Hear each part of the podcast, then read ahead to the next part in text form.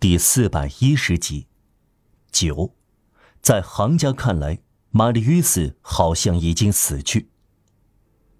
他让玛丽约斯滑落在河滩上，他们已经在外面，义气、黑暗、恐惧，丢在了身后。卫生、纯洁、活跃、欢快，可以自由呼吸的空气充溢他身心。他周围一片寂静，这是蓝天下落日后的迷人寂静。暮色苍茫，黑夜来临。黑夜是所有需要以黑暗为大衣、摆脱惶恐不安的人的大救星和朋友。天空以巨大的宁静向四面八方扩展，河流带着接吻的声音来到他的脚下。传来香榭丽舍的榆树丛中鸟巢互道晚安的空中对话，几颗星星轻轻刺破淡蓝的天穹。唯独沉思遐想者才能看到，在无垠的苍穹中发出看不清的闪光。夜晚在让瓦尔让的头上展开茫茫天宇的全部温馨。这是又不确定又美妙的时刻。既不说是，也不说否，夜色已相当浓，隔开一段距离，人便沉默其中。但暮色还相当亮，就近尚能彼此辨别出来。有一会儿，让瓦尔让被这片庄严而迷人的静谧不可抗拒地征服了。存在这种忘我的时刻，痛苦不再折磨生活悲惨的人。一切思虑都从头脑中消失，平静像黑夜覆盖着沉思者，在扩散的暮色中，灵魂效仿闪烁的天空，布满了繁星。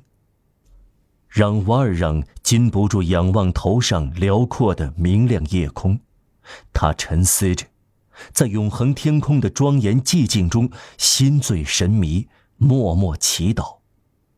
然后，仿佛恢复了责任感，他赶快俯向玛丽·约斯，用手心捧起河水，轻轻在他的脸上洒上几滴。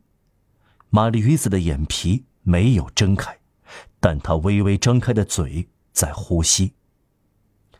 让瓦尔让重新把手伸到河里，突然他感到说不清的别扭，好像有人悄悄来到他的身后。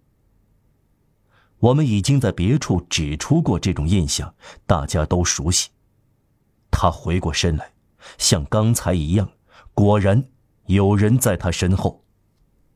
一个高身材的人，穿了一件长礼服，交抱着手臂，右手握着一根包铅头的短棍，站在后面，离蹲在玛丽约斯身旁的让瓦尔让几步远。在暮色中，这像是一个鬼魂。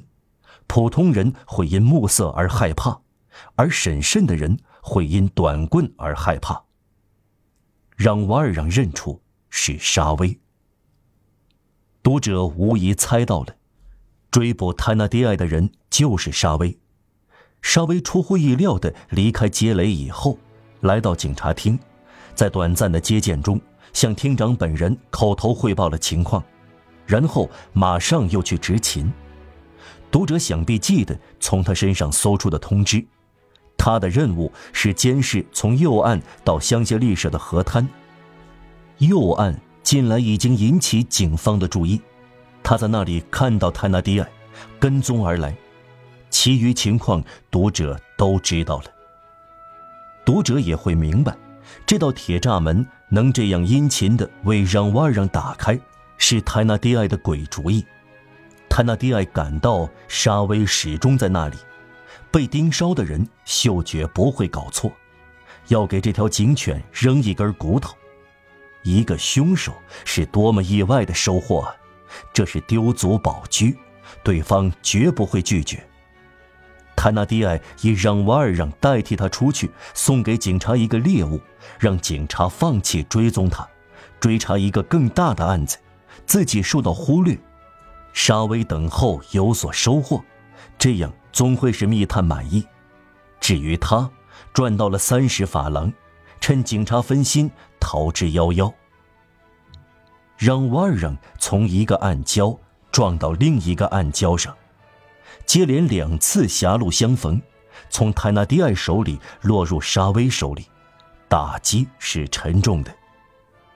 沙威没有认出让瓦尔让，上文说过，他面目全非了。沙威仍然交抱着手臂，不易觉察地捏紧短棍，用短促而平静的声音说：“您是谁？”是我。是您，让腕儿啊！沙威用牙齿咬住短棍，屈膝俯身，将两只强有力的手按在让瓦尔让的肩上，像铁钳似的紧紧抓住，审视和认出了他。他们的脸几乎碰上了。沙威的目光十分可怕。